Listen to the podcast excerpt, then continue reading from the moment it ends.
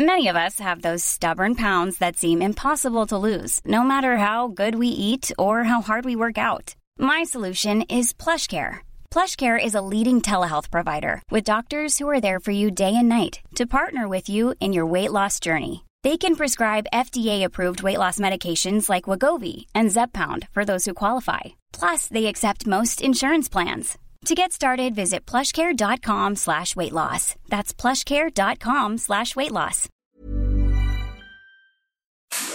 Inicia las noticias de la tarde con Jesús Martín Mendoza en Heraldo Radio.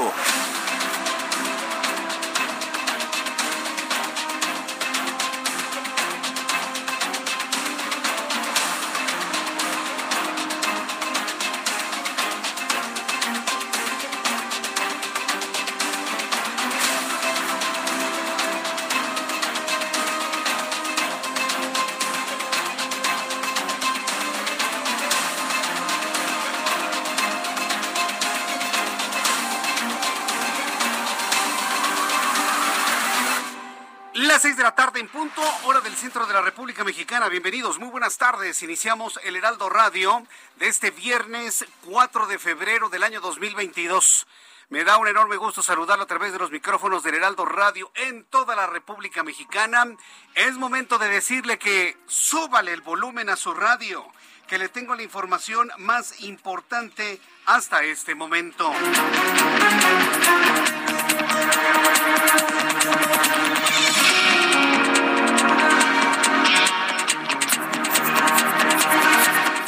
Primer lugar, le informo que tras el cierre de la autopista del Sol a la altura de la caseta de Palo Alto por elementos de la Guardia Nacional, con el objeto de evitar que los normalistas cobraran de manera ilegal el paso a los vehículos, un grupo de estudiantes secuestró, bueno, se robó, porque eso de secuestrar pues, nada más aplica a las personas vivas, ¿no? En realidad se robaron, sí, porque ese es, ese es el, el talante, ¿no? De los normalistas guerrerenses, robarse las cosas, y lo digo así de claro para que les quede bien claro que lo que hacen es robar. Los futuros maestros son unos ladrones. Bueno, pues se robaron un tráiler y lo impactaron contra los elementos de seguridad. Además de ladrones, son unos asesinos, estos tipejos de la, de la escuela normal. Sí, están reclamando, se esclarezca lo de Ayotzinapa, pero eso no les da ningún derecho de atentar contra la vida de los elementos de la Guardia Nacional. Le voy a tener todos los detalles más adelante de esta situación que bien merece el encierro y la cárcel para estos tipos. Lo voy a comentar un poco más adelante aquí en el Heraldo Radio. Mientras tanto, le informo que el presidente de la República, Andrés Manuel López Obrador, informó que ya dio a conocer a los miembros del Citigroup, a los dueños de Banamex, cinco condiciones para llevar a cabo la venta de la institución financiera. Ay, sí, como si fuera de él. Como si fuera de él. Y los de Citigroup se han quedado, ah, pues órale, sale. Pues órale, claro que sí para que vea eh, lo que es la megalomanía. El banco no es del no es el banco no es de López Obrador, eh. Por supuesto que no, el banco es de Citigroup y Citigroup pone sus condiciones para poderlo vender a quien lo quiera comprar. Además le informo que la Fiscalía de Puebla informó que detuvo a dos mujeres presuntamente implicadas en el caso del bebé encontrado sin vida dentro de los basureros del penal de San Miguel. Una de ellas habría sido una la persona que ingresó el cuerpo del menor al centro penitenciario.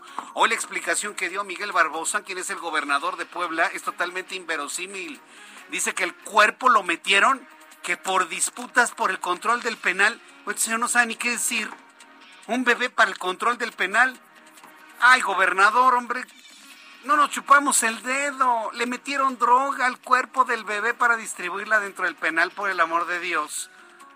No, no, no, si de verdad es, es, es increíble lo que las explicaciones que uno puede escuchar. También más adelante le tendré detalles de esto aquí en el Heraldo Radio.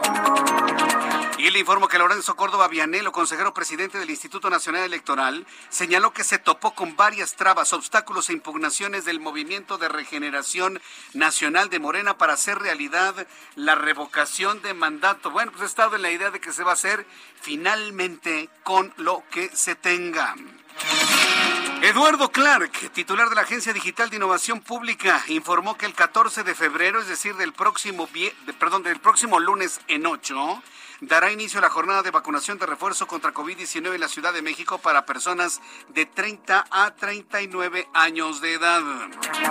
También le informó, esto es muy importante, por favor, que las sucursales bancarias no van a tener actividades, no van a abrir el próximo lunes 7 de febrero por el con motivo del primer puente del año debido a la conmemoración de la promulgación de la Constitución mexicana que se celebra en día feriado. Yo no entiendo por qué tenemos que descansar el lunes.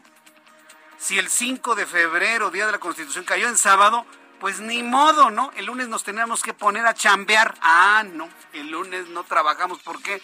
Por la Constitución. ¿Qué tenemos que celebrar una Constitución tan violada y sobre todo tan ignorada? Hasta por sus propios políticos. Bueno, el próximo, eh, mañana es el Día de la Constitución de 1917, pero nos vamos a ir a rascar todos, perdón, vamos a ir a descansar todos el próximo lunes 7 de febrero. Y no hay bancos, no hay escuelas, no hay absolutamente nada. Biólogos, químicos y matemáticos de la Universidad Nacional Autónoma de México desarrollaron un biosensor que detecta COVID-19 por medio de pruebas PCR de manera económica, pero igual de precisa, porque el sensor tiene el 98% de especificidad, aseguraron los científicos el día de hoy. Y también informo que los Juegos Olímpicos de Invierno 2022 fueron oficialmente declarados inaugurados tras el pronunciamiento del presidente chino Xi Jinping y el del pebetero olímpico en una ceremonia que se realizó en el Estadio Nacional de Pekín, donde desfiló la representación mexicana. Pero ¿sabe qué?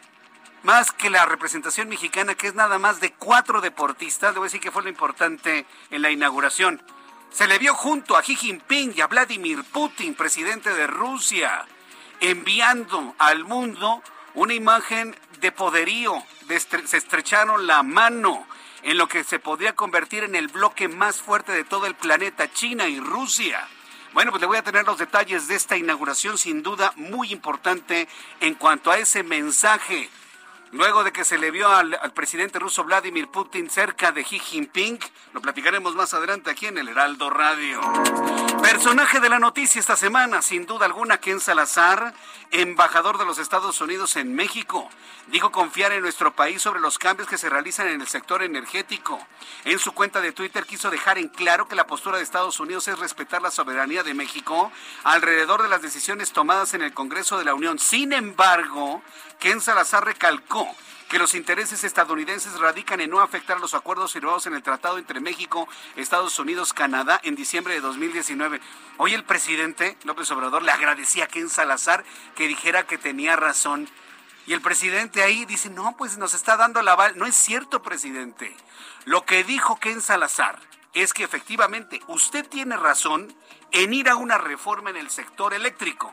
Eso no hay la menor duda, pero jamás dijo Ken Salazar que la propuesta de usted, presidente, sea la buena, sea la adecuada, sea la que nos da crecimiento, la que no viole los acuerdos comerciales signados con Canadá y los Estados Unidos. Jamás lo dijo, ¿eh?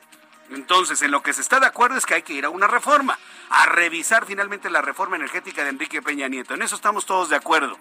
Pero la que usted está proponiendo para darle hegemonía a la Comisión Federal de Electricidad. Esa es la que nadie acepta. Las seis de la tarde con ocho minutos hora del centro de la República Mexicana. Vamos con nuestros compañeros reporteros urbanos, periodistas especializados en información de ciudad. Javier Ruiz, qué gusto saludarte. Bienvenido. Excelente tarde, Jesús Martínez. Nos encontramos recorriendo la zona centro de la Ciudad de México, en específico el Paseo de la Reforma, donde vamos a encontrar ya carga vehicular intensa viernes, y es por ello que ya tenemos rezagos, al menos para quien transita sobre esta arteria del circuito interior y en dirección hacia la avenida de los insurgentes. El avance pues prácticamente a vuelta de rueda. El sentido opuesto, el avance es mucho más aceptable. Algunos asentamientos que son provocados por la operación de semáforos y también llegando a la incorporación con la calzada general Mariano Escobedo. Esta arteria también ya con carga vehicular, al menos para quien deja atrás presidente Mazarik, y esto en dirección hacia Reforma. El sentido opuesto, el principal problema justamente en la incorporación hacia el río San Joaquín y finalmente esta arteria poco a poco comienza a incrementarse la fuerza de automóviles, rezagos para llegar a Legaria y más adelante la incorporación al anillo periférico. De momento, Jesús Martín, es el reporte que tenemos. Muchas gracias por esta información, Javier Ruiz. Estamos atentos. Hasta luego, que te vaya muy bien. Eh, saludo con mucho gusto a mi compañero Alan Rodríguez. Adelante, Alan, ¿en dónde te ubicamos a esta hora de la tarde? Jesús Martín, amigos, muy buenas tardes. La avenida Izazaga en estos momentos está presentando asentamientos desde la zona de Pino Suárez hacia el eje central Lázaro Cárdenas. En su continuación, lo que es la avenida Arcos de Belén, el avance mejora hasta la zona de Valderas, donde inician nuevamente asentamientos para, a lo largo de la avenida Chapultepec para quienes se dirigen hacia el cruce con la avenida de los insurgentes. Por otra parte, el eje central Lázaro Cárdenas también está registrando avance lento a partir del cruce con viaducto hasta la zona de Garibaldi. La razón del avance lento es el gran número de visitantes que tenemos en el primer cuadro a la capital, concentrados en la zona de Bellas Artes y los accesos a la zona del Zócalo de la Ciudad de México. Por lo pronto, es el reporte que tenemos. Continuamos al pendiente. Muchas gracias por esta información. Gracias, Alan Rodríguez. Gracias, buenas tardes. Saludo a Daniel Magaña en otro punto del Valle de México. Adelante, Daniel. Qué gusto saludarte. ¿Qué tal, Jesús Martín? Muy buenas tardes. Saludamos con agrado. Bueno, pues información vehicular para las personas que se trasladan en este momento a través de la zona de Ángel Urraza, este tramo del eje 6 sur, bastante carga vehicular, sobre todo entre la zona de la avenida Gabriel Mancera y la zona de División del Norte. Este punto pues más problemático sí tardará pues varios cambios en la luz de este semáforo para continuar sobre el eje 6 en dirección hacia la zona del eje central Lázaro Cárdenas. A partir ya del, del eje central el avance es mejor en dirección hacia Plutarco Las Calles, una posible vía alterna, pues es en este mismo tramo, el eje reversible, eh, refiero precisamente hacia la zona del eje 5, para trasladarse sobre todo la colonia del Valle en dirección hacia la zona de la calzada de Tlalpan. Reporte Martín. Buenas tardes. Muchas gracias, Daniel Magaña. Gusto en saludarte. Ahora vamos con Gerardo Galicia. Adelante, Gerardo. ¿En dónde te ubicamos? Buenas tardes en la zona oriente de la capital. Jesús Martín, excelente tarde y tuvimos tiempo de recorrer la calzada de la Viga. Hemos encontrado un avance realmente aceptable. El avance es constante, superior a los 40 kilómetros por hora. De lo más conflictivo, sus cruces con Ermita Iztapalapa, el circuito bicentenario y el eje 4 sur. Y para nuestros amigos que se dirigen al oriente a través del viaducto y el eje 4, es un verdadero estacionamiento ambas vías. Hay que salir con muchos minutos de anticipación. En el caso del viaducto, desde que se deja atrás la zona de Tlalpan rumbo a la calzada de Ignacio Zaragoza, hay un avance verdaderamente lento. Hay que tomarlo con mucha, mucha calma. Y el eje 4 Sur ya dejó de ser alternativa. También presenta muchas dificultades, sobre todo entre Churubusco y la avenida Canal de Río Churubusco. Por lo pronto, Jesús Martín, el reporte. Muchas gracias por la información, Gerardo Galicia. Hasta luego. Hasta luego, que te vaya muy bien. Bueno, pues con esta información de la vialidad, de lo que sucede en el Valle de México y un adelanto de los principales temas, estamos iniciando nuestro programa de noticias el día de hoy. En un día significativo es el siguiente, el cuarto día hábil de este mes de febrero. ¿Y qué sucedió un día como hoy? 4 de febrero en México, el mundo y la historia. Abraham Arreola. Amigos, bienvenidos. Esto es un día como hoy en la historia. 4 de febrero, 1493. Cristóbal Colón embarca desde la isla de la Española, que actualmente es Haití República Dominicana, hacia España de regreso de su primer viaje americano a bordo de La Niña. 1789. George Washington es elegido por unanimidad como el primer presidente de los Estados Unidos por el Colegio Electoral de Estados Unidos. 1927. En México el gobierno levanta la prohibición que pesaba sobre los clérigos extranjeros para poder residir en el país. 1939. En los Estados Unidos se estrena la película de Una noche en la ópera de los hermanos Marx. Además, hoy es el Día Internacional de la Fraternidad Humana y también es el Día Mundial contra el Cáncer. Amigos, esto fue un día como hoy en la historia. Muchas gracias. Muchas gracias, Abraham Arreola. ¿Alguien sabía que el 4 de febrero era el Día de la Fraternidad Humana? Pues no hay fraternidad. La, la, palabra fraternal sí, deriva, o bueno, significa hermandad o de hermano, ¿no? Cuando le dicen, te doy un abrazo fraternal, un saludo fraternal, es un saludo o un abrazo entre hermanos. Y alguien considera a alguien hermano de la misma sangre, pero una amistad que puede ir más allá de la amistad, ¿no? Que llega a la hermandad, ¿no?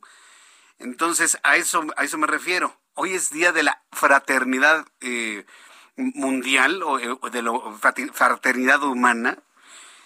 Vaya que sí, hay cosas que luego no sabemos. esperemos que haya fraternidad por aquí, por allí, por cualquier lugar. Así que bueno, pues hacemos votos porque eso finalmente suceda. Bien, vamos a revisar las condiciones meteorológicas para las próximas horas. El Servicio Meteorológico Nacional, que depende de la Comisión Nacional del Agua, nos informa sobre las condiciones que habrán de prevalecer durante las próximas horas aquí en nuestro país. El Servicio Meteorológico Nacional, que depende de la Comisión Nacional del Agua, eh, informa lo siguiente. ¿Sintió usted frío durante la mañana? Estaba haciendo algo de frío. No tan fuerte como en las últimas semanas, pero vaya, algo de frío estaba haciendo sin duda alguna el día de hoy. Quinta tormenta invernal. Frente frío número 28. Masa de aire polar asociada y vórtice de niveles medios de la atmósfera. En el boletín meteorológico, además de estos fenómenos que están en la atmósfera, se nos indica lo siguiente. Este es el pronóstico. Durante esta noche y madrugada, el Frente Frío número 28 sobre el oriente y sureste de la República Mexicana se moverá hacia la península de Yucatán.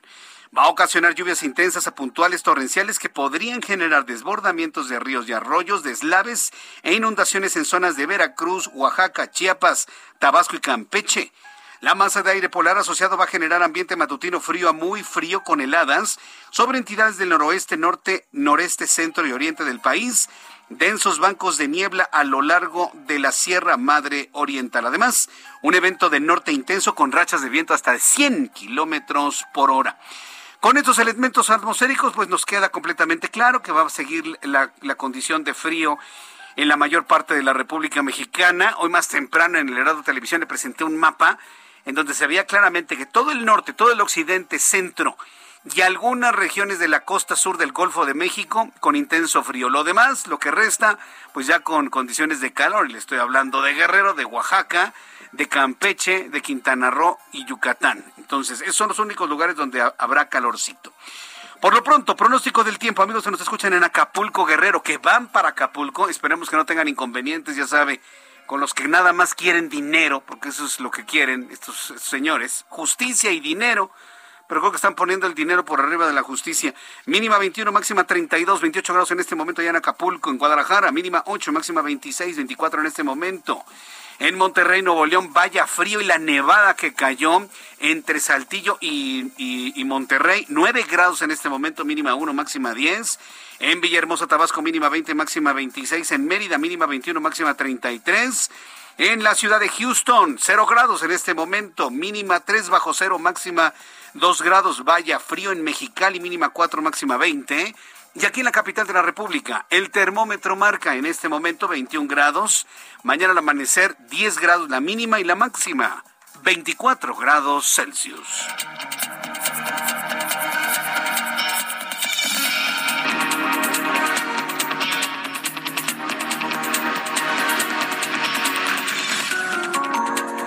Ya son las 6 de la tarde con 17 minutos, las 6 de la tarde con 17 minutos hora del centro de la República Mexicana. Bueno, entramos de lleno con, con lo que nos ha ocupado en las últimas horas y ya hace tiempo ¿eh? que no veíamos acciones de, de protestas de esta magnitud allá en el estado de Guerrero, en las inmediaciones de la ciudad de Chilpancingo. Resulta que un grupo de encapuchados pertenecientes a la Escuela Normal Rural Isidro Burgos de Ayotzinapa se robaron un tráiler para posteriormente impactarlo contra elementos de la Guardia Nacional que cerraron el paso de los estudiantes, estudiantes de maestros. Estudiantes de maestros, son una bola de criminales. Primero por rateros y en segundo lugar por intento de homicidio. Yo quisiera ver si este gobierno, al de allá de Guerrero, este, donde el gobernador es Félix Salgado Macedonio, de facto, ¿no?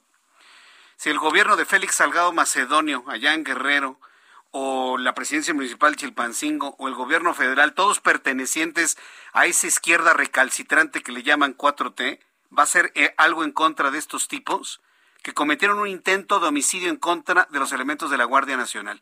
Yo quisiera ver que les pongan el guante encima. ¿Sabe lo que va a pasar? No les van a hacer nada, porque esa es la tónica.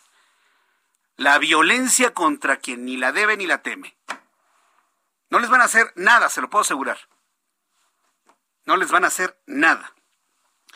Pues ese grupo de disque estudiantes para maestros de la normal de Ayotzinapa, se robaron un tráiler y luego lo impactaron directamente contra las personas, contra los elementos de la Guardia Nacional que cerraron el paso a estas personas para evitar que tomaran la caseta de paso, eh, eh, paso alto, sí, o palo alto, perdón, en la autopista del Sol y, y cobren cuota a los automovilistas. Mira, a mí en lo personal, cuando me ha tocado ver a estos zánganos, a estos holgazanes, no les doy absolutamente nada.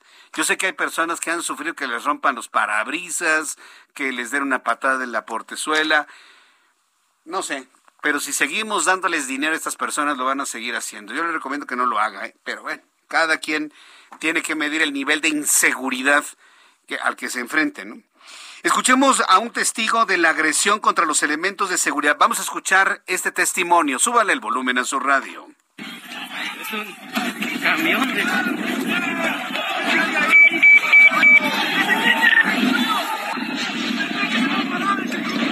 Bueno, pues desenfrenaron un, un camión, un tráiler. Esperemos que no, pues no haya personas heridas. Si hay heridos, afortunadamente no hay fallecidos, pero esto es un intento de homicidio.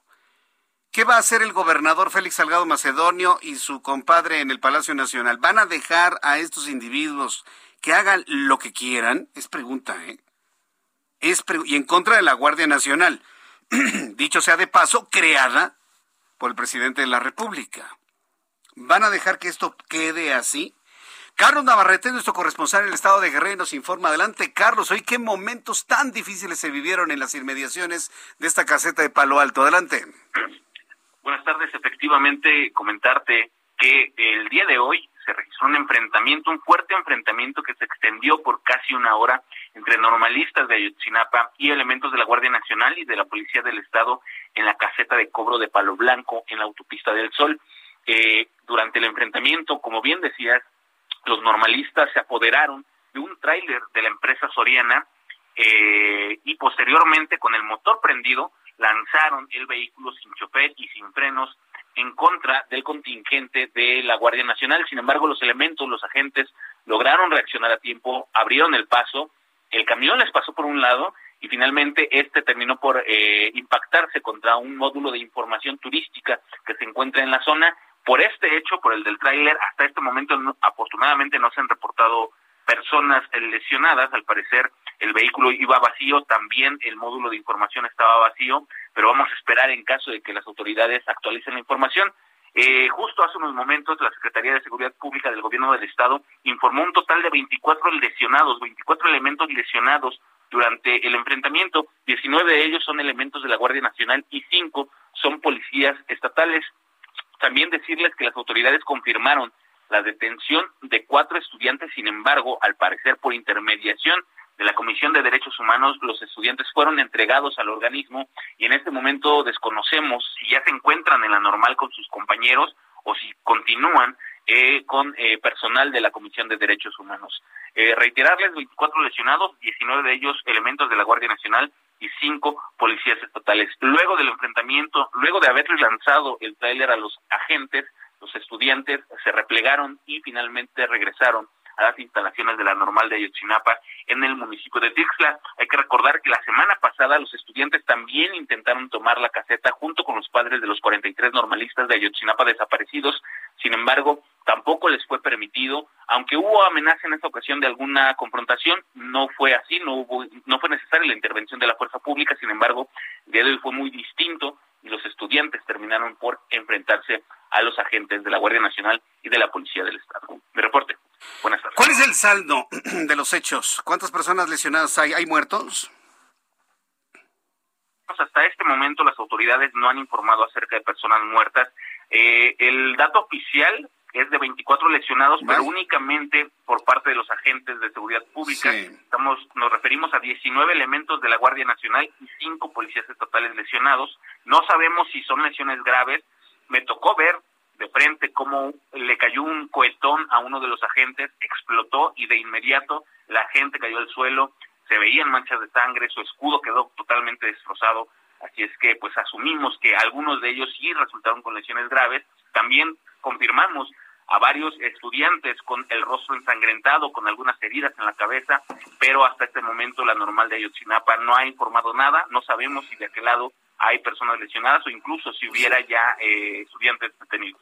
Es, es verdaderamente increíble lo que nos estás informando, pero bueno, esa es la condición que hay.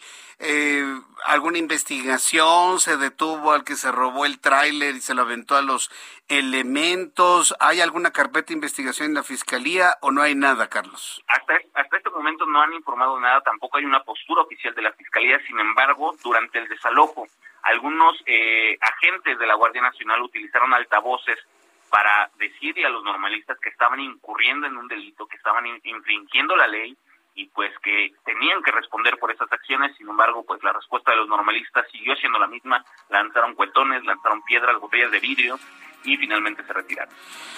Gracias por la información, Carlos. Buenas tardes. Hasta luego, muy buenas tardes. La primera vez que yo veo que alguien que intenta matar a otra persona, ni siquiera la persiguen. Y eso sucede en el estado morenista de Guerrero.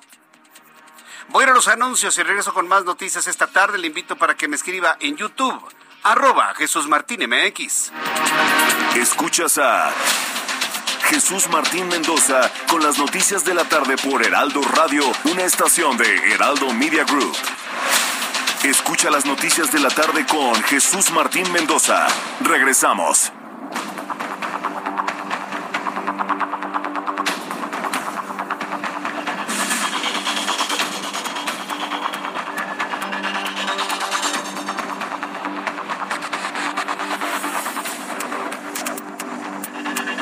Ya son las 6 de la tarde con 30 minutos hora del centro de la República Mexicana.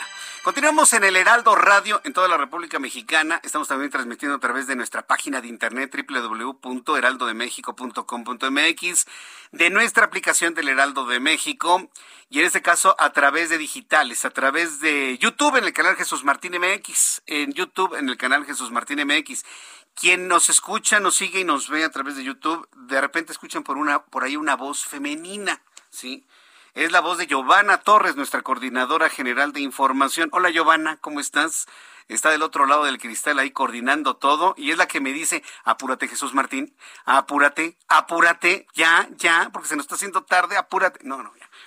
Es mi, ándele, es mi Pepito Hola Giovanna. Y Giovanna Torres saluda a todo el público que nos sintoniza a esta hora de la tarde. Por cierto, estoy recibiendo una gran cantidad de comentarios ustedes ya, ya saben qué comentarios que estoy enviando a nuestra gerencia. Sí, no se preocupen. Nuestra gerencia está muy, muy al tanto de los comentarios que me está haciendo a través de nuestra plataforma de YouTube. Y bueno, pues es libertad de expresión y, y, nuestra gerencia lo está viendo y es muy valioso, ¿no? El poder tener este, este intercambio de ideas y de opiniones con nuestro público, con nuestro auditorio, que como ya le comentaba ayer, nos ha elegido para ser esta plataforma de información en la cual usted confía y que nos ha colocado en el segundo medio de comunicación más consultado en todo el país. Nuevamente, muchísimas gracias por ello. Y, precisamente como se lo debemos a ustedes, su opinión es fundamental para cada día ser nosotros mejores. Esta información es muy importante que usted la tome en cuenta, porque mire, como dice el dicho, el oro no está para bollos. Es decir, la economía no está como para que nos defrauden, nos roben, la situación no está como para que perdamos el dinero. Y le voy a decir algo adicional. Si usted es una persona que ambiciona el dinero, ¿sí? Y que está buscándolo de una manera fácil, sin mayor esfuerzo, lo va a perder. Lo va a perder, lo va a perder. ¿Por qué? Porque se puede encontrar con tipos como estos.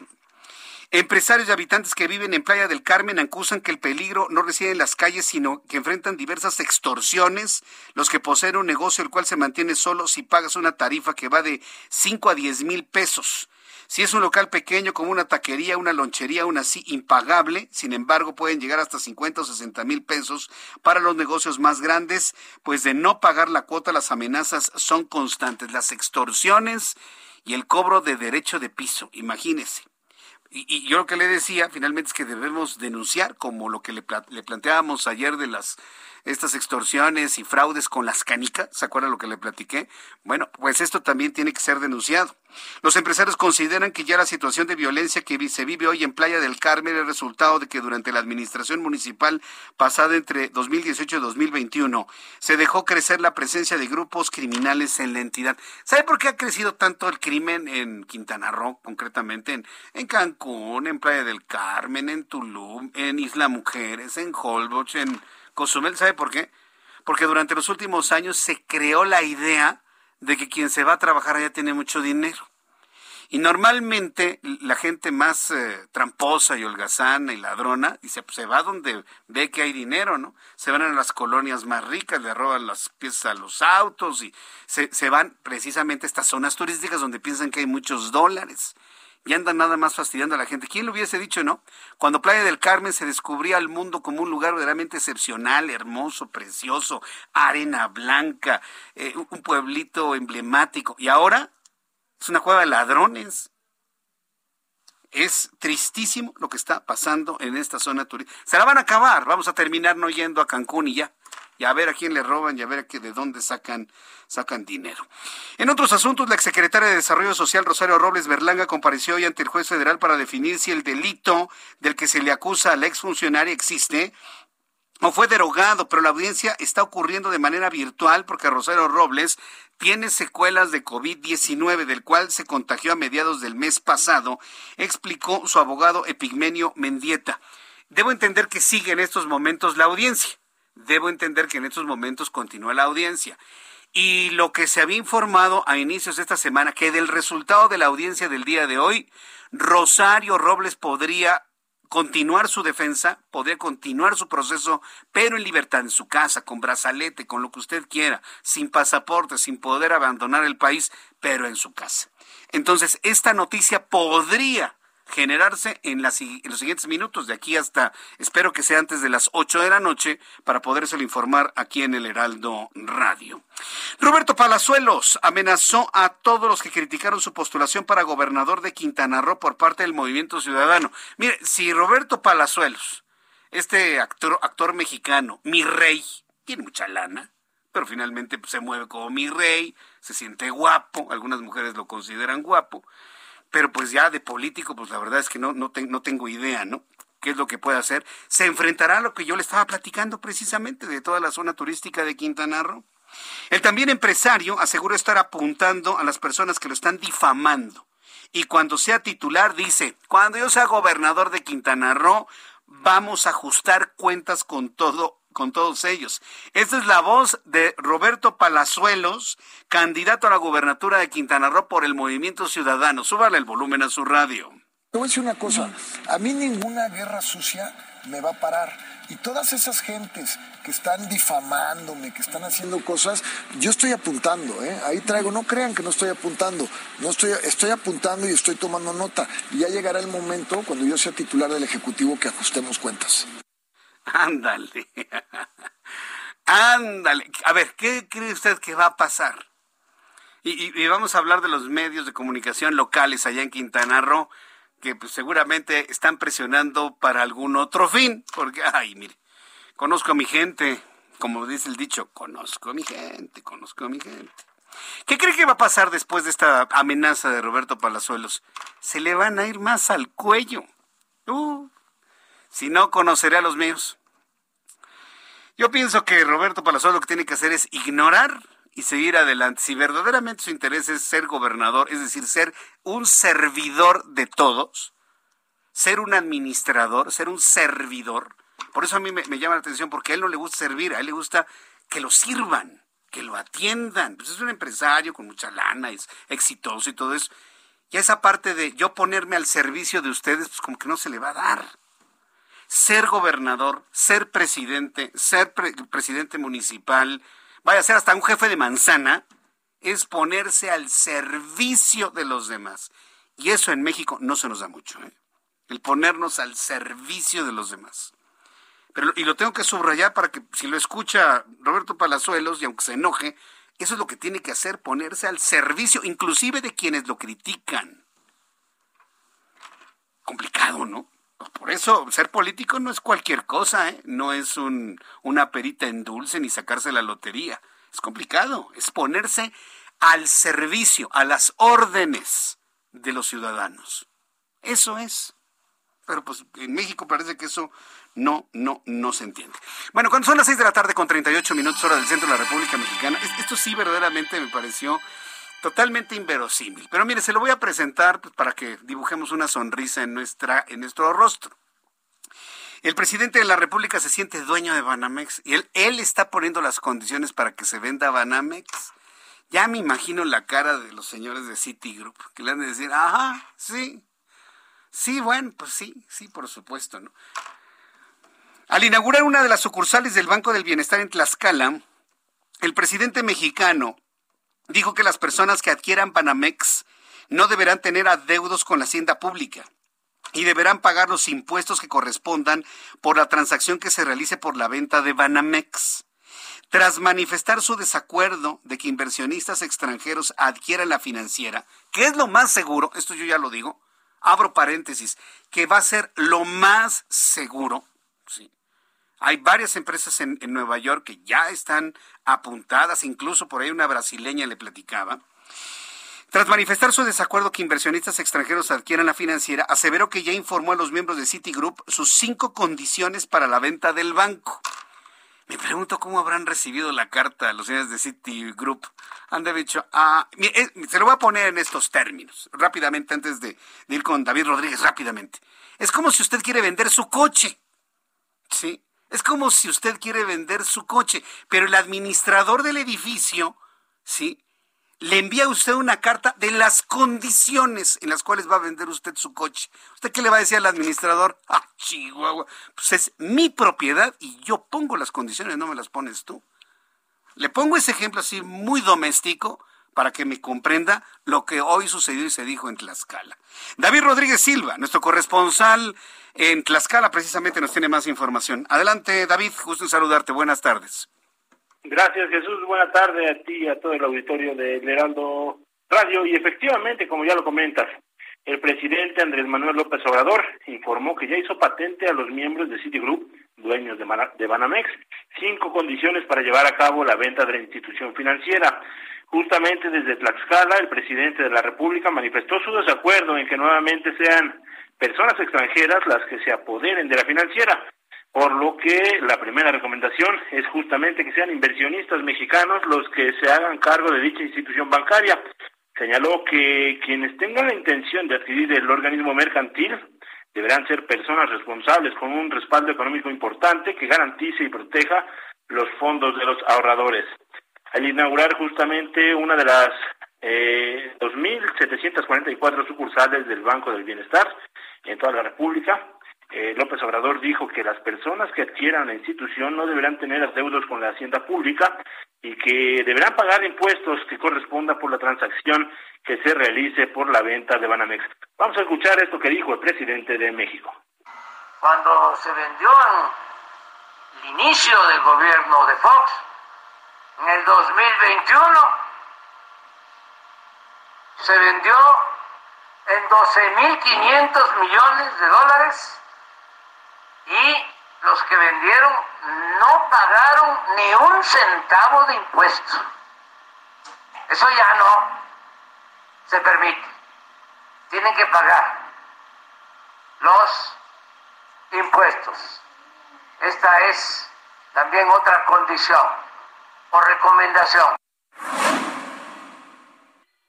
La última de las condiciones que planteó el jefe del Ejecutivo Federal fue que el acervo histórico con el que cuenta el banco se mantenga en suelo mexicano, pues dijo que existen piezas de arte de mucho valor histórico, cultural, que pertenecen al pueblo mexicano.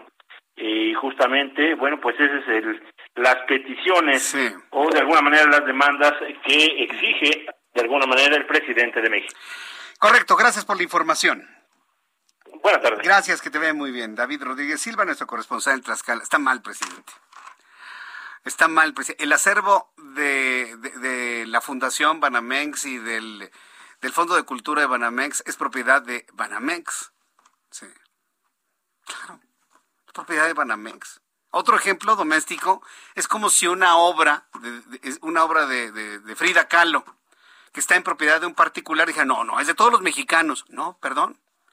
Por muy nacional e internacional que sea Frida Kahlo, si una obra está en propiedad de un particular, es de él. Banamex ha hecho un, un trabajo impresionante de rescate de nuestra cultura.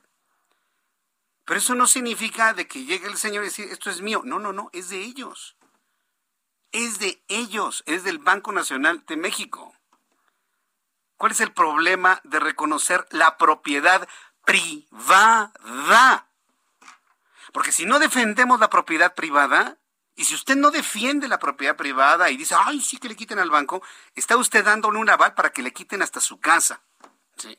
porque sabes que tu casa está construida sobre una pirámide, entonces te la vamos a quitar. No, señores.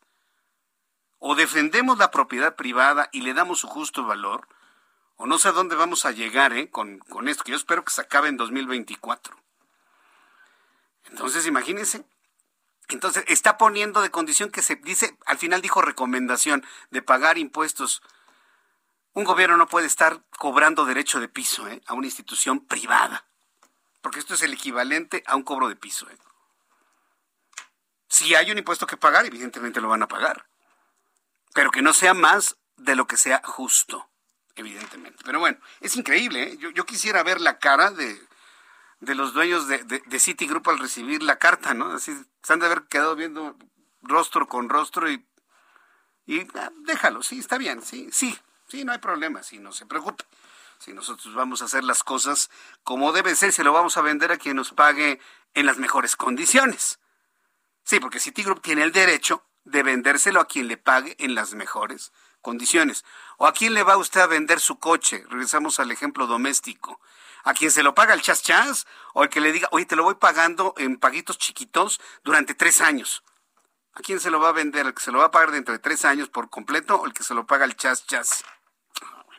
¿De quién, quién tiene el derecho de decisión de venderlo? Pues el propietario del auto, pues claro. El propietario del banco se llama Citigroup y ellos deciden a quién se lo venden. Ni más, ni menos. Tengo que aclarar eso porque, mire, luego nos quedamos con unas ideas de, completamente extrañas de las cosas. Y si no defendemos a nuestra iniciativa privada en este país, las cosas no van a ir absolutamente nada, nada bien. Cuando son las 6 de la tarde con 45 minutos, hora del centro de la República Mexicana, hay noticias, hay noticias importantes que se han generado en torno al cuerpo de un bebé encontrado en el basurero de un penal en Puebla.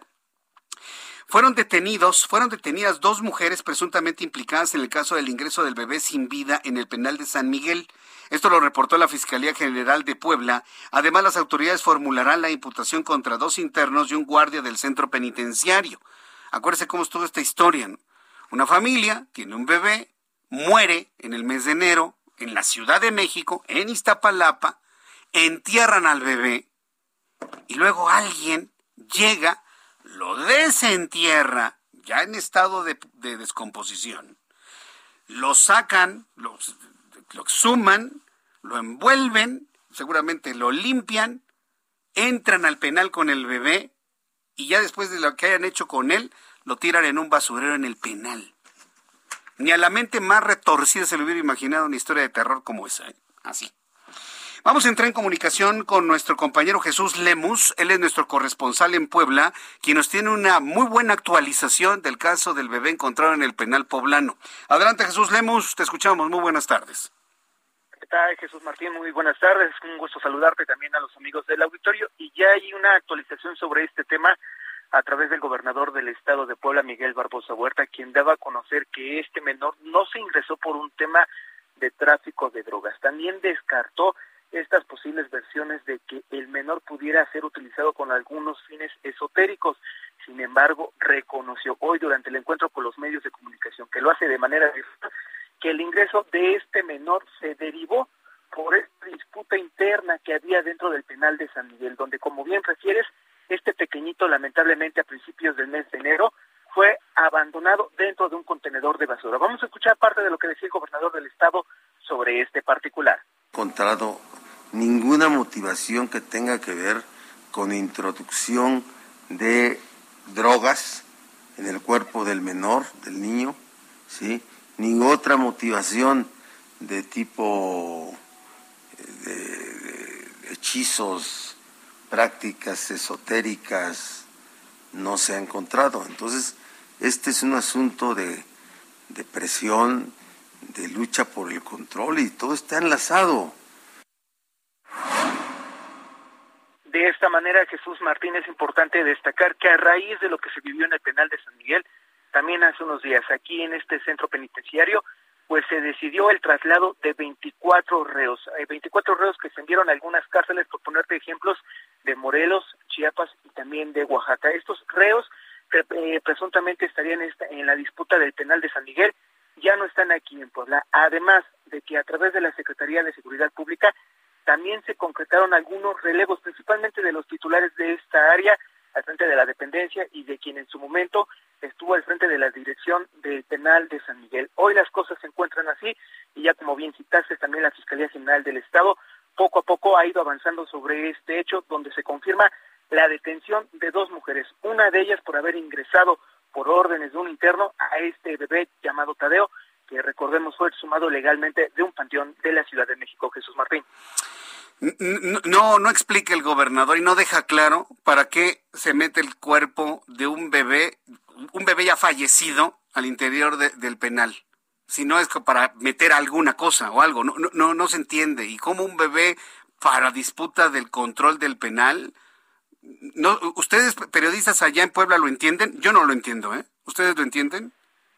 es parte de las dudas que todavía existen sobre este tema, si bien ya explicó que eh, pareciera que fue por este tema de la disputa del penal, todavía no se explica con qué objetivo fue que se sumó a este pequeño que recordemos con base en los datos que se han proporcionado, el pequeño murió por causas de problemas estomacales, pero esto no da la respuesta que nosotros quisiéramos saber de por qué, cuál fue el motivo, la circunstancia de que fuera abandonado en esta cárcel de la capital poblana, Jesús Martín. Correcto. Bueno, pues muchas gracias por esta información, Jesús Lemos. Gracias, muy buenas tardes. Hasta luego, que te vea muy bien. Mire, lo lógico pensar, porque no es la primera vez que sucede, es que el cuerpo del niño fue utilizado como burrito para poder meter droga al penal. Eso es lo lógico pensar. Dice el gobernador que no había droga. Hay que ver el, resultado del forense, ¿no? Que haga un análisis del cuerpo pero también los forenses pueden ser amenazados también. Bueno, pensemos que no fue utilizado para eso. ¿Para qué usa usted el cuerpo de un bebé fallecido en un penal? ¿Para qué? ¿Cómo para qué? ¿Disputarse el control? ¿Pero cómo? ¿De qué sirve el cuerpo de un bebé fallecido para disputarse el control? No tiene sentido, es completamente sin sentido lo que se ha dicho el día de hoy. Una de dos, o quieren ocultar algo muy podrido que ocurre en esa cárcel, que es lo más seguro, o no tienen ni idea de lo que sucede adentro de esas paredes. Yo voy por la primera. Quieren esconder algo muy podrido, desde mi punto de vista. ¿Satanismo? Imagínense. Que no lo dudaría tampoco, ¿eh? Porque yo sé que hay proclividad a eso. He visto a alguien que le entierran pollos, y que le echan humos y que le ponen palos y que las plumas y que los rezos. Yo he visto a alguien que le gusta ese tipo de cosas. ¿Cómo nos defendemos de todo ese tipo de brujerías? Con la ayuda de Dios, encomendándonos y no creyendo en ellas. Créeme que esa es la mejor forma de anularlas. Bueno, cuando son las 6.52, las 6 de la tarde con 52 minutos, hora del centro de la República Mexicana, noticia de último minuto, ya se determinó cuál va a ser la suerte de Rosario Robles Berlanga. ¿Usted qué cree? Sí, yo también lo temía. La van a dejar encerrada en la cárcel. Mire, así de fácil. ¿Cuándo va a salir Rosario Robles? Después del 2024. Rosario Robles es la quina de López Obrador. Rosario Robles es a López Obrador la quina en el tiempo de Carlos Salinas de Gortari. Punto, ya. Deberían ya de, de, visualizarles de esta manera. Los defensores están haciendo todo lo posible porque salga libre, pero volvieron a fracasar en el intento y Rosario Robles se queda encerrada en la cárcel de Santa Marta, Catitla. Más adelante voy a tener detalles con información de nuestros reporteros o de texto que tengamos para conocer lo que finalmente se está dando a conocer sobre la suerte de Rosario Robles, que hizo esta, esta comparecencia virtual debido a que todavía tiene algunas secuelas de COVID-19. Son las 6.53, las 6 de la tarde con 53 minutos, hora del centro de la República Mexicana. El Consejo General del INE, del Instituto Nacional Electoral, aprobó este viernes la convocatoria para el proceso de revocación de mandato del presidente de la República en turno, el cual se va a realizar el domingo 10 de abril de este año. Por cierto, 10 de abril es el día en el que se conmemora el asesinato de Emiliano Zapata. El domingo 10 de abril, por cierto. Entonces, vamos a entrar en comunicación con Iván Saldaña o, después de los anuncios. después de los anuncios, voy a entrar en comunicación con mi compañero Iván Saldaña, reportero del Heraldo de México, porque finalmente el INE ha tenido que disminuir de una manera considerable el número de casillas que se va a instalar. Originalmente se hablaba de 161 mil mesas de, de recepción de opinión o casillas, vamos a llamarlas casillas para evitar confusión se habían anunciado 161 mil casillas, siempre y cuando el presupuesto fuera de 3.800 millones de pesos. Hasta me duele decirlo. Ahora con el presupuesto que tienen, que es como de 1.700, pues se va a una tercera parte, apenas 85 mil casillas. Regreso con esta información después de los anuncios y le invito para que me escriba a través de Twitter, arroba Jesús Martín MX, y a través de YouTube, en el canal Jesús Martín MX.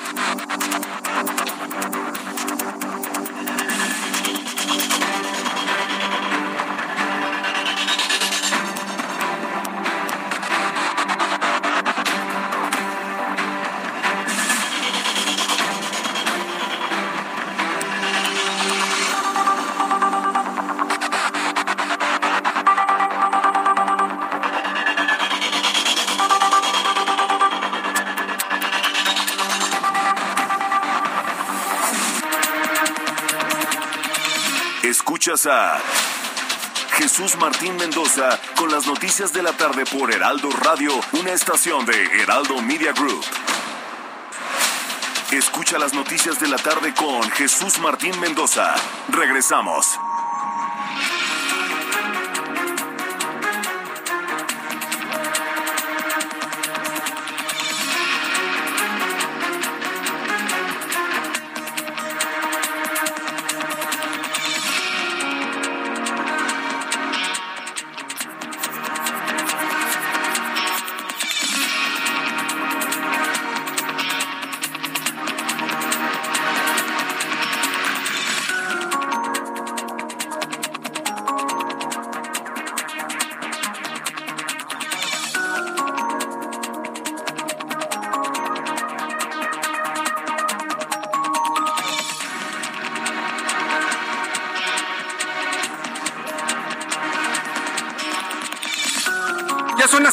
Las 19 horas en punto hora del centro de la República Mexicana. Escucha usted el Heraldo Radio en toda la República Mexicana.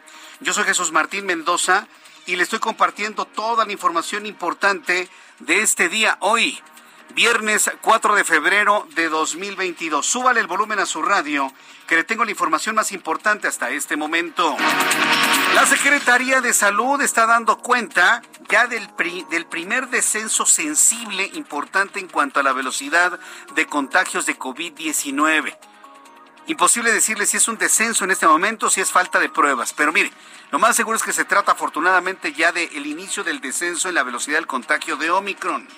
En las últimas 24 horas se habla de, un, eh, de una cantidad de contagiados de 37.063. Ayer 41.115, hoy 37.063, para un total de 5.106.048 mexicanos contagiados de manera acumulada. Número de fallecidos, esa es la cifra que sí está preocupando. 688 muertos, ayer 648, hoy hubo más que ayer fallecidos, para un total de 308.829 fallecidos en total durante toda la pandemia. Con esta configuración de contagiados y de fallecidos el día de hoy, el índice de letalidad se ubica en 6.04%.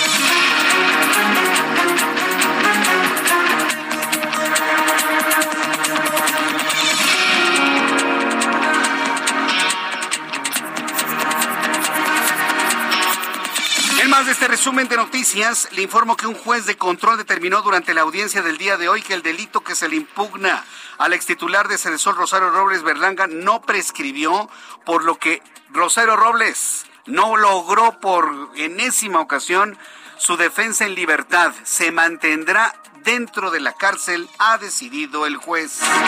Esta tarde, pobladores de la comunidad de Jaltepec, ubicada en el municipio de Tulancingo, Hidalgo, retuvieron e intentaron linchar al presunto delincuente que fue acusado de pretender robar en dos casas habitación en la zona. A la falta de cuerpos policíacos, la gente está decidiendo matar a los rateros a los criminales ejerciendo justicia por propia mano.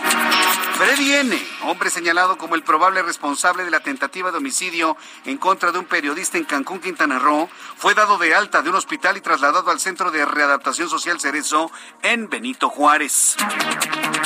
Noticias internacionales. Alexander von der Bellen, presidente de Austria, aprobó la ley firmada previamente por el Parlamento para declarar obligatoria la vacunación contra COVID-19 en el país. Austria anuncia al mundo que la vacunación es obligatoria. Así que bueno, pues tómelo en cuenta si quiere usted darse un paseíto por Austria. Quienes no tengan un certificado de vacunación van a recibir multas equivalentes a 600 euros, aproximadamente 14.200 pesos. La máxima multa por no quererse vacunar en Austria puede alcanzar los 3.600 euros, el equivalente a 85.248 pesos. Quedan exentas del mandato las mujeres en embarazo, las mujeres gestantes, las mujeres embarazadas, no están obligadas a estar vacunadas. Dato interesante, ¿no? Porque las mujeres embarazadas no pueden vacunarse, ¿no? Que no pasa nada con la vacuna pero bueno, esa es la decisión que ha tomado Austria. Siete personas murieron cuando la avioneta en la que viajaban se estrelló en las inmediaciones del aeropuerto de la ciudad de Nazca, en Perú, reportó el Ministerio de Transportes y Telecomunicaciones. Por el momento no existen informes preliminares sobre las causas del accidente. Nada de ovnis, ¿eh? Allá en Nazca, porque todo el mundo oye Nazca, Perú y dice, ay, los extraterrestres y los ovnis. No, nada de eso. Hubo un accidente, una falla mecánica y se fue, se fue para abajo, se precipitó esta aeronave. El Ministerio de Pesca y Agricultura de Islandia informó que pondrá fin a la actividad de pesca de ballenas en 2024 debido a que la demanda disminuyó de manera drástica y ya no existe ninguna razón para continuar cazando a los cetáceos. Esto se informó en Islandia. Twitter está implicado, está ampliando, perdón, su prueba de botón de voto negativo a un grupo selecto de usuarios en todo el mundo, anunció la compañía. Twitter, algunos le dicen Twitter. Twitter, ya muy, muy mexicanizado, ¿no? La plataforma Twitter indicó que recibió retroalimentación positiva de sus experimentos iniciales en julio pasado. Twitter estaría por implementar, si se aprueba, el botón de voto negativo. ¿Qué significa el voto negativo? El no me gusta. ¿Sí? El no me gusta. Porque usted en un texto puede poner retuitear, eh, hacer retweet, eh, cita con retweet o me gusta. Bueno, se va a implementar el no me gusta y eso podría ser muy significativo para los eh, tuiteros que bueno, pues utilizan la plataforma para el golpeteo. Bueno, será sin duda interesante. Vamos a ver cómo funciona en esta plataforma que es Twitter. Son las 7 con 6 horas del centro de la República Mexicana. Este es un resumen con lo más destacado hasta este momento. Le invito para que siga con nosotros. Le saluda Jesús Martín Mendoza.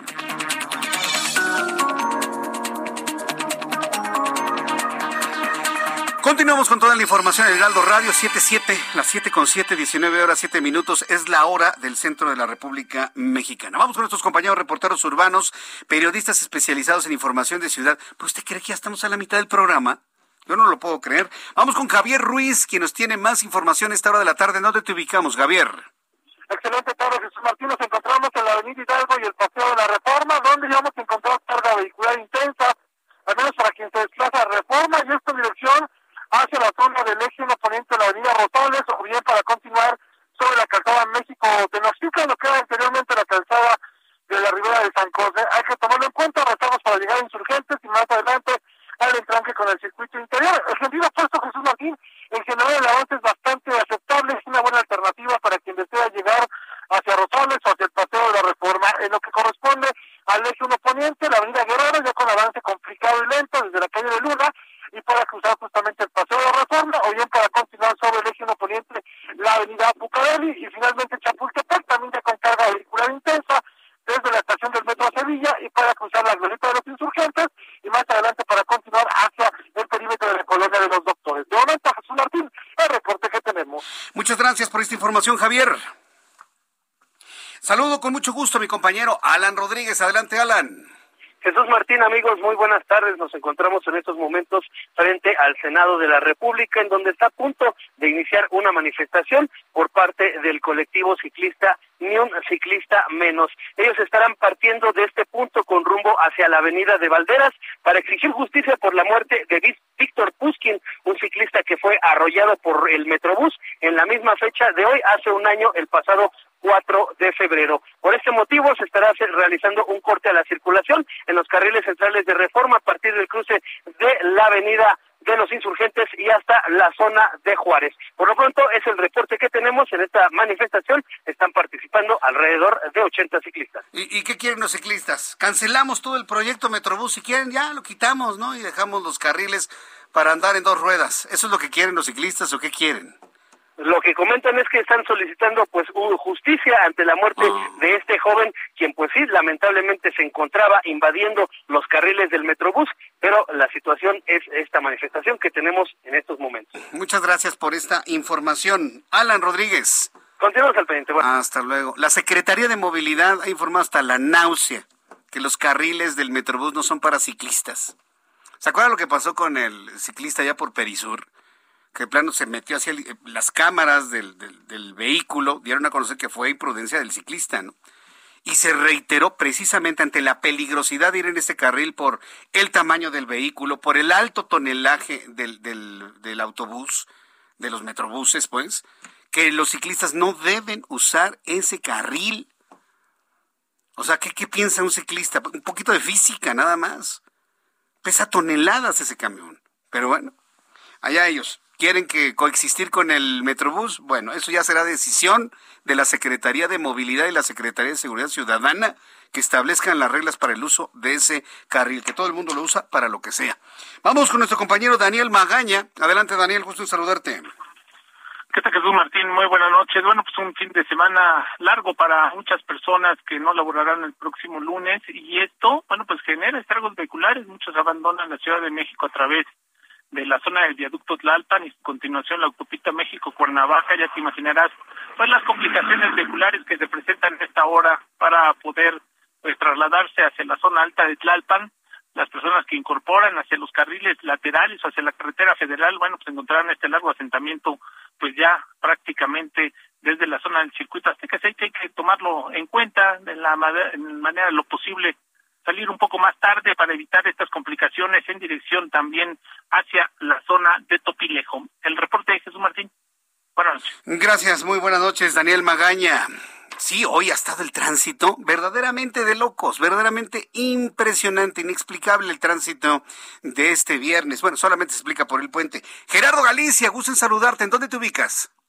En la zona oriente de la capital, Jesús Martín, y sí, siguen los problemas para transitar también en este perímetro, en los alrededores de Plaza Oriente, hay, ten- hay centros comerciales y por supuesto el avance bastante complicado. Si van a utilizar el eje 4 Sur, la avenida Canal de Sontlio Rojo Gómez, van a encontrarse con bastantes dificultades, sobre todo si van a utilizar el eje 5 Oriente Javier Rojo Gómez. Encontramos rezagos en su cruce con el eje 3, 4 Sur y también en su entronque con Tezontle debido a la actividad comercial. Habrá que tomarlo con mucha, mucha calma. Y por lo pronto, Jesús Martín, el reporte. Muchas gracias por la información, Gerardo. Hasta luego. Hasta luego, que te vaya muy bien. Bueno, pues estas son las condiciones en un viernes muy complicado, ni siquiera es quincena, ¿eh? pero sí es puente. Entonces hay como que mucho nerviosismo, mucha gente en la calle y demás. Bueno, en, en otras noticias quiero informar, bueno, un ratito le voy a tener nuevamente las declaraciones de Roberto Palazuelos, ¿no? no yo estoy verdaderamente impactado, ¿no? Con la forma en la que ya salió este hombre, empresario, sí, actor, este... Voy a ajustar cuentas sea el gobernador de Quintana Roo. Vamos a ver de cómo nos toca. Bueno, al ratito le voy a presentar esto. Que, más raya en el chisme. Pero mire, es viernes, pues, para divertirnos un ratito, ¿no? Con las declaraciones del señor Palazuelos. Pero mientras usted se prepara y tome, a- toma asiento ahí en su casa, pone la radio en medio de la sala, ya se preparó un cafecito, un té para disfrutar de estas noticias. Vamos a escuchar a Héctor Vieira con toda la información de economía y finanzas. La Bolsa Mexicana de Valores cerró la sesión de este viernes con una ganancia del 0.22%, equivalente a 110.20 puntos, con lo que el índice de precios y cotizaciones, su principal indicador, se ubicó en 51.255.31 unidades para cerrar la semana con una ganancia acumulada del 1.17%. En Estados Unidos, Wall Street cerró con balance mixto luego de que el Dow Jones retrocedió 21.42 puntos para quedarse en 35.089.74 unidades. Por el contrario, el Standard Poor's avanzó 23.09 puntos, que lo colocó en 4.500.53 unidades, mientras que el Nasdaq ganó 219.19 puntos para situarse en 15.098.01 unidades.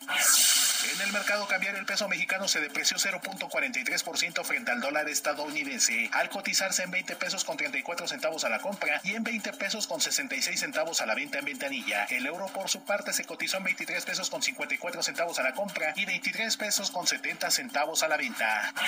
El Instituto Nacional de Estadística y Geografía dio a conocer que en noviembre de 2021 el consumo privado en México registró un incremento del 0.71% a tasa mensual, con lo que llegó a cinco meses consecutivos al alza, aunque mantiene una contracción del 2.18% con respecto a febrero de 2020 previo al inicio de la pandemia. Por otra parte, el propio INEGI anunció que en enero de 2022 la producción de automóviles tuvo un retroceso del 9.1% al pasar de 278.703 unidades ensambladas en diciembre de 2021 a 253.366 durante el primer mes del año, mientras que la exportación de vehículos también se contrajo 3.1% con respecto a enero de 2021. Al respecto, el presidente de la Asociación Mexicana de la Industria Automotriz, José Sosaya, reconoció una caída en la venta de unidades nuevas entre finales de 2021 e inicios de 2022, debido principalmente a la escasez de semiconductores y el repunte de contagios de COVID-19 causados por la variante Omicron. La Secretaría de Hacienda anunció este viernes nuevos incrementos en los estímulos para los combustibles durante la semana del 5 al 11 de febrero, lo que significa que la gasolina magna tendrá un incentivo del 93.27%. Para la premium, el estímulo pasará del 57.65 al 71.51%, mientras que el del diésel subirá del 71.89 al 81.01%. Informó para las noticias de la tarde Héctor Vieira. Gracias, Héctor Vieira, por toda la información de economía y finanzas ahora que estamos cerrando esta semana. Por cierto, una semana muy intensa, muy movida. Mire, ya que estamos hablando de dinero, el Instituto Nacional Electoral no va a usar 3.800 millones de pesos para la revocación de mandato. dentro de lo malo de no poder hacer un proceso como se había proyectado, lo bueno es que no nos vamos a gastar, y digo nos porque es dinero de, nuestro, de nuestros impuestos, eh, eh, esa cantidad tan, tan insultante de dinero, ¿no? 3.800 millones de pesos. Va a quedar en 1.700. 1.700 millones de pesos. Hoy el Consejo General del Instituto Nacional Electoral aprobó este viernes la convocatoria para el proceso de revocación. A ver, revocación. Revocarle el mandato, es decir, quitarlo al presidente. Proceso de revocación de mandato del presidente de la República, Andrés Manuel López Obrador, el cual se realizará el domingo 10 de abril. Iván Saldaña, reportero del Heraldo Media Group, nos tiene más información. Adelante, Iván. ¿Qué tal, Jesús Martín, amigos del auditorio? Buenas tardes, casi noches. Después de una pues larga sesión extraordinaria, casi siete horas que duró el Consejo General del Instituto Nacional, pues finalmente aprobaron por unanimidad de votos por tercera vez hacer modificaciones a los lineamientos para la consulta de revocación de mandato presidencial. Precisamente por eso, Jesús Martín, insuficiencia presupuestal y acordando que van a instalar solamente 57 mil que representan apenas el 35% de las 161 mil que marca la ley para la consulta, para la próxima consulta de revocación del 10 de abril próximo. Eh, pues esto también, además, el Consejo General aprobó la convocatoria para la consulta con la que el INE pues arranca desde mañana sábado la campaña para promoverla entre los ciudadanos y con la cual ordena suspender toda propaganda gubernamental una vez que ésta sea publicada en el diario oficial de la Federación, la cual se prevé que suceda el próximo lunes. Lorenzo Córdoba Vianelo, consejero presidente de ese órgano, calificó Jesús Martín como un delicado y peligroso precedente hacer la revocación con menos casillas, pero justificó no tienen otra opción ante la negativa de la Secretaría de Hacienda de dar más recursos. Acusó a Morena de ser el, el partido, lo cito textualmente, supuestamente más interesado en la consulta y a la par poner trabas al INE mediante recortes presupuestales, impugnaciones e incluso persecución judicial. Eh, comentaba Jesús Martín, nada por último, que es la tercera ocasión que se lleva a cabo pues esta modificación de lineamientos que se aprobaron el día de hoy, porque eh, como desde un principio había acordado, había solicitado el INE 3.8 mil millones de pesos a la Cámara de Diputados para la consulta, le aprobaron apenas 800 millones, después hicieron ajustes presupuestales y bueno, está, eh, hicieron las modificaciones y queda en lo que tú adelantabas desde un principio, 300 millones el costo de la consulta de revocación de mandato presidencial. Jesús Martín, a partir de mañana el INE va a empezar con trabajos de campaña, eh, de, la campaña para convocar a la ciudadanía a participar el próximo 10 de abril en la consulta de revocación de mandato, en la que se va a preguntar a los ciudadanos si desean o no que se revoque el mandato del presidente Andrés Manuel López Obrador. Jesús Martín. Muchas gracias por la información, Iván. Buenas noches. Hasta luego. Muy buenas noches. Son las siete con diecinueve, las siete con diecinueve hora del centro de la República Mexicana. Nada más imagínese. Mil de todas maneras, es un dineral, ¿no cree usted? Mil setecientos millones de pesos para hacer esta revocación de mandato. Lo que sí le quiero decir, a ver, para que luego no nos salgan en la mañanera del lunes 11 de abril, no participó la gente porque no sabía dónde estaba su casilla. Es que el INE no instaló todas las casillas. Ay, parece que ya lo estoy escuchando. Parece que ya lo estoy escuchando. Solamente participó el 4% del padrón porque no hubo difusión, porque la gente no encontró su casilla, porque donde dijeron que iba a haber no la instalaron. Entonces, la gente que no entiende que con menos dinero se instalan menos casillas van a decir, sí, el INE hay que desaparecerlo porque no quiso hacer la revocación de mandato de nuestro presidente. Ah, no, no quería que lo ratificáramos a nuestro presidente. Mire, es redondita la trampa. Redondita. Lo que acaba de explicar Iván Saldaña. Por un lado, por un lado, sí, sí, sí, vamos a hacer la revocación de mandato, eh, las firmas aquí, las y por el otro lado, no lo hagas cine, no lo hagas cine, no lo hagas, no te doy recursos, no te doy esto, no te doy el otro, no te doy aquello. ¿Quién habrá elucubrado este plan? A, mí me gustaría saber, haber visto cuando se elucubró este plan, en qué oficina, en qué escritorio. Mira, los de Morena como que sí quieren y sin el dinero, entonces como que no, para que entonces el INE quede mal y entonces podamos hacerle reformas.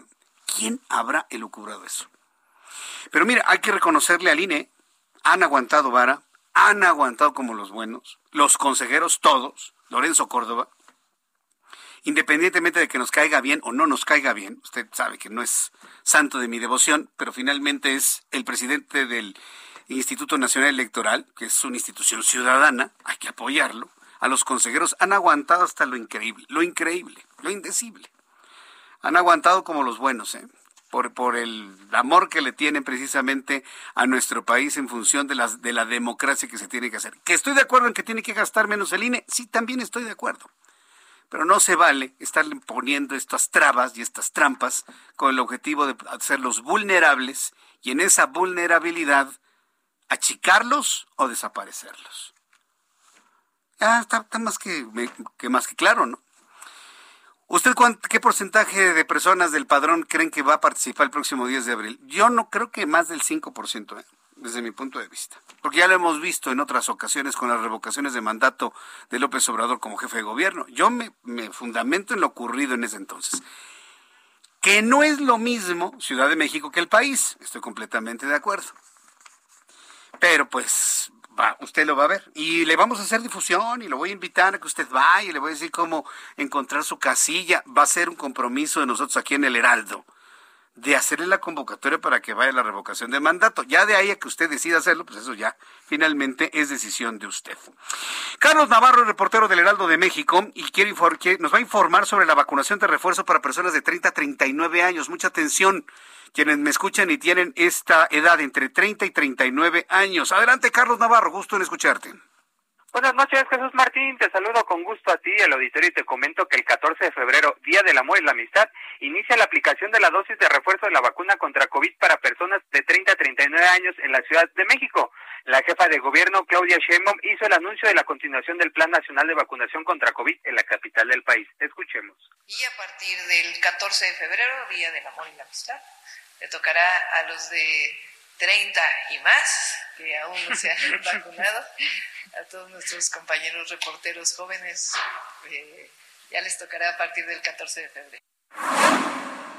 Será el próximo viernes 11 de febrero que las autoridades capitalinas den los detalles de la vacunación, cuáles serían las sedes, el horario, así como el calendario. Pero nos adelantaron, Jesús Martín, que va a ser del 14 al, sábado próximo de esa misma semana. También te comento que el director de Gobierno Digital de la DIP, Eduardo Clark, informó que la próxima semana, desde el miércoles 9 hasta el sábado 12 de febrero, atenderán a todo tipo de rezagados, ya sea primera, segunda o tercera dosis. Para esto se van a implementar cuatro sedes.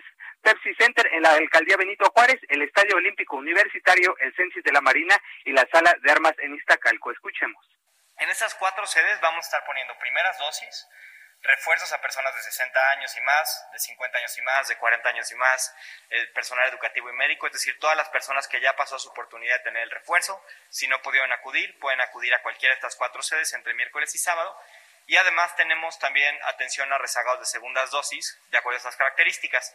AstraZeneca y Pfizer en las cuatro sedes, Sputnik y Sinovac en el Censis. También podemos atender en estas eh, cuatro sedes a primeras y segundas dosis de jóvenes de 15 años y más, o que, cumplan, eh, que tengan 14 y cumplan 15 durante este 2022, y las personas de 12 a 13 años que cuenten con comorbilidades graves, como las que están establecidas en el Plan Nacional de Vacunación. Así es que le recordamos a nuestro radio escuchas, Jesús Martín, la próxima semana del 9 al 12 de febrero, todo tipo de rezagados y la próxima semana del 14 al 19 de 30 a 39 años, dosis de refuerzo para los de 30 a 39. Jesús Martín, la información que te tengo. Correcto, muchas gracias, Carlos. Muy buenas noches. Buenas noches, hasta luego. Vamos a ir a los anuncios. Al regreso le tengo los números de COVID-19, más información con nuestros compañeros reporteros. Regresamos. Escuchas a Jesús Martín Mendoza con las noticias de la tarde por Heraldo Radio, una estación de Heraldo Media Group. Escucha las noticias de la tarde con Jesús Martín Mendoza. Regresamos.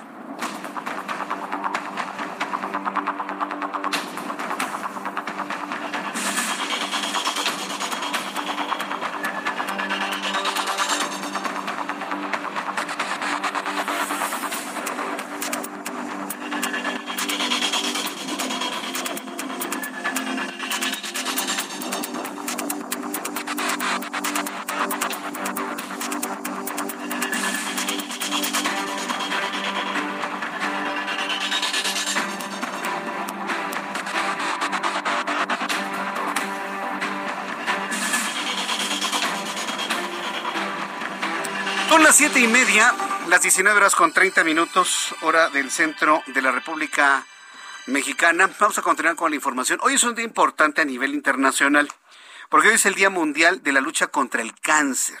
Hoy es el Día Mundial contra el Cáncer.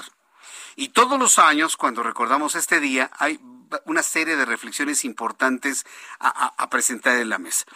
Pero en este año, de manera particular, y sobre todo para México, y de manera particular en México, el Día Mundial de la Lucha contra el Cáncer llega a, generar una serie de reflexiones pues hacia el, hacia el gobierno que tenemos. Que se ha negado una y otra vez en poder proveer de una manera regular, yo no digo que no lo haga, pero no lo hace de una manera interesada ni regular, los medicamentos contra el cáncer para los niños, para los niños. Y luego oficialmente dice, no, no, ya los hay, pero los padres de familia siguen sufriendo que no hay medicamentos contra el cáncer para sus hijos. Y, el asunto es que el medicamento tiene que ser regular porque se tiene que administrar a ciertas horas, en cierto momento, en ciertas dosis. Y si la siguiente dosis no se administra porque hay escasez, entonces todo el efecto terapéutico cae por tierra. Pero pues la ignorancia es tan grande que eso no se entiende. De verdad que no se entiende. Entonces, este drama cobra especial significado en un día como hoy de la lucha mundial contra el cáncer. Tengo en la línea telefónica, súbale el volumen a su radio, Alejandro Barbosa. Él es presidente de la Asociación Civil Nariz Roja, que apoya a los niños con cáncer. Alejandro Barbosa, me da mucho gusto saludarlo. Bienvenido al Heraldo. Muy buenas noches. Buenas noches, un gusto saludarlos. ¿Cuál es la primera reflexión que se puede hacer en este Día de la Lucha Mundial contra el Cáncer en un país en donde parece, da la impresión que no hay el interés de proveer de los medicamentos que necesitan los niños con cáncer, Alejandro? El cáncer no es importante en este país. Esa sería mi primera anotación. El cáncer no importa. El porcentaje de niños con cáncer parece ser que no es un indicativo interesante para las autoridades, mucho menos los adultos siendo esta la primera causa de muerte en el mundo, de acuerdo a lo que dice la OMS. En nuestro país, primera causa de muerte en mujeres, primera causa de muerte en niños como enfermedad, y aún así no es importante, no hay campañas de detección temprana, tenemos, como bien lo referiste, medicamentos en algunos lugares sin medicamentos, sí podemos hablar de no hay medicamentos y en otros que ha llegado intermitentemente, y situación que en ambas partes al afectar el tratamiento durante una semana, ponemos en riesgo el éxito total del tratamiento. Imagínate qué grave es esto, nos lo acaba de explicar un médico. Una semana que no le des el tratamiento al paciente, pones en riesgo todo el éxito del tratamiento de la persona, todo. Esa es la realidad que hoy vive nuestra gente. Ahora, eh, ¿cuáles son las eh, opciones que tenemos en México? Ya tocamos la puerta de la Secretaría de Salud, ha sido tocada la puerta de la Presidencia de la República, el desdén es claro ¿Tenemos posibilidad de tocar alguna puerta internacional? ¿Pedir auxilio afuera ante lo que ocurre aquí en México? Híjole, yo la verdad no lo creo viable por lo siguiente. Hemos visto con la problemática que hay en el país que el presidente no está dispuesto al diálogo. Cuando ustedes como medios de comunicación o alguna entidad le contrapone la opinión que él está dando, eh, aunque ésta sea válida y tenga todas las pruebas para soportarla, saldrán con alguna simplada como es yo tengo otros datos. O ya llegó, pero llega la próxima semana. Y esto tiene meses. Imagínate los niños de Oaxaca que no tenían medicamento desde hace meses y el presidente les dijo, ya se compró, ya se está dispersando, ya va a llegar. Y de eso estamos hablando que por lo menos lo tenemos medido, van cinco meses de esa promesa que no se cumplió. Desafortunadamente el meter a órganos internacionales, pues ya hemos visto cómo el presidente denosta a los medios de comunicación internacionales, a los otros gobiernos que, eh, como ahora que le han votado a sus candidatos a, a, ser embajadores, etcétera. Mm, no creo que sea por ahí. Creo que el tema, como dicen, la ropa sucia se lava en casa mm. y tenemos que buscar cómo darle la vuelta a esto y hoy pues estamos teniendo contacto con todas las bancadas, contando a Morena, para que ellos vean la realidad y que vean en qué lío nos han metido, porque esto está afectando no solo a los de cáncer, ya es a toda la comunidad de salud que necesita atención, porque hay déficit en oncológicos, en, en renales, cardiópatas, psiquiátricos, o sea, ya hay en todas las áreas un, desabasto y esto yo lo veo realmente como una bomba de tiempo que no tarda en hacer un desastre en nuestro país. Ay, pues sí, yo, entiendo que la, idea es que vean los legisladores la, la realidad, pero Morena no mueve un dedo no se mueve la hoja de un árbol en Morena si no lo ordena López Obrador. Y ahí, empezando por ahí, yo no veo ningún, por más que se conduelan, ¿eh? porque yo no, yo no dudo que haya personas que tengan eh, sentimientos, que tengan humanidad dentro de Morena, es más, que estén a punto de la disidencia dentro de Morena, pero se aguantan, le tienen un temor y un miedo al presidente. Tremendo. La historia de los otros partidos que han gobernado, ellos mismos se han desmoronado en sus guerras internas yo alcanzo a ver eso. Desafortunadamente lo veo también como un área de oportunidad para el problema que estamos viviendo, porque muchos van a abanderarlo para bien. La verdad, creo que para bien, porque esto es un tema de todos, no es un tema de colores, no es un tema de partidos, que desafortunadamente hoy les ha valido un pepino y no lo han atendido. Entonces, en algún momento se va a volver la bandera de alguien, desafortunadamente, y creo que ese alguien o, hay, o, o varios, pues son los que van a sacar este tema a flote, porque los papás ya levantaron la voz y son este, comprados, vendidos, golpistas. Las organizaciones, ni se diga, somos de la anterior administración. Y los partidos políticos que se atrevan a levantar la voz, pues terminan en golpeteo político. Entonces, híjole, pues seguir trabajando. Yo creo que ahorita la solución que hemos encontrado es como organizaciones seguir haciendo colectas. Hay quienes venden tamales, hay quienes hacemos colectas en internet, lo que sea, pero que la gente no se nos quede sin quimioterapia, sin radioterapia, porque ese es el, esa es la, la, evidencia de lo que está pasando en México con eso. A, ver, esto es importante. El gobierno a lo mejor no va a dar el, el medicamento porque no le importan los niños, porque los niños no votan. Si votaran los niños, le puedo asegurar que no estaremos platicando en este momento. Eh, eso por principio de cuentas. Pero el medicamento está disponible, se puede comprar en el extranjero, se puede eh, traer, vaya, es más, se podría buscar alguna donación por parte de los, de los laboratorios. Se trata de encontrar caminos y alternativas, Alejandro Barbosa.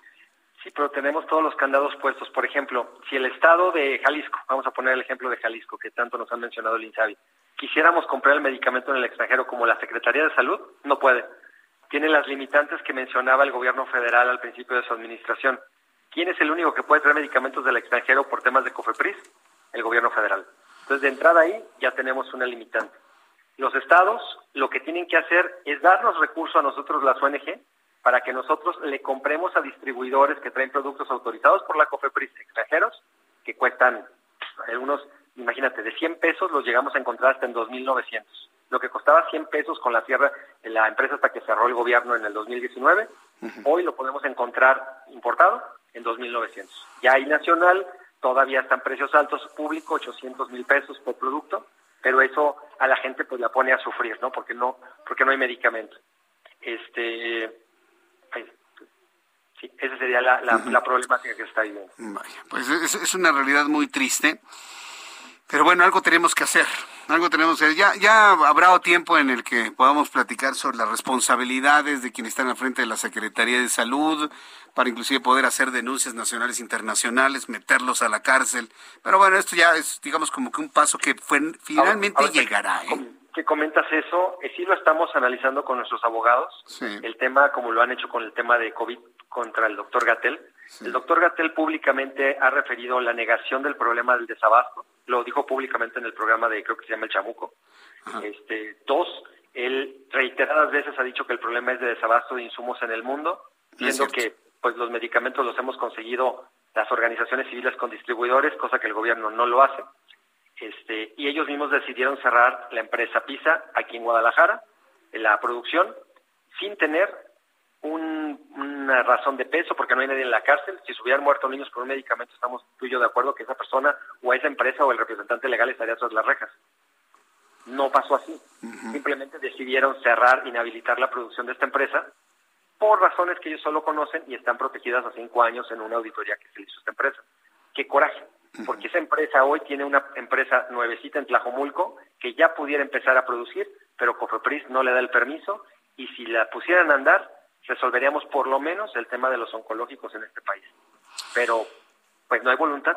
Sí, es, lo que veo, no hay, no hay voluntad. Yo no sé de quién se están, porque, bueno, tengo que decirlo, muchas de las decisiones son en función de la venganza. No entiendo de quién se están vengando con este tema de, de mantener esta empresa cerrada para que no produzca los oncológicos. De verdad que es, es, inexplicable. Alejandro Barro. Sí, es, fue el primer, imagínate, fue el ganador de la licitación de este año. imagínate, o sea, y es el que está inhabilitado. O sea, ¿como por qué? O sea, es, es, incongruente el tema, pero bueno, ojalá que reflexionen por el bien de nuestra comunidad, de nuestra gente, y que ya no esté pasando esto. Alejandro Barbosa, presidente de la Asociación Civil Nariz Roja, eh, que apoya a niños con cáncer. Muchas gracias por estos minutos para el auditorio del Heraldo Radio. Gracias, Alejandro. Gracias, buenas noches. Buenas noches. Importantes reflexiones sobre los niños con cáncer en este Día Mundial de la Lucha contra el Cáncer. Somos el único país del mundo que está sufriendo esto, que su gobierno no se preocupa por dar todo lo necesario para que no le falte un medicamento. Sí, pero cuando entrevistan al señor este que no voy a desgastar mi saliva con su apellido, dice que no, que no hay desabasto, que es una mentira de todos. Dice nada más. Ay, Dios mío. Dios se, apea, se apiade de su alma, ¿eh? Dios se apiade de su alma, porque pues es lo único que podemos pensar.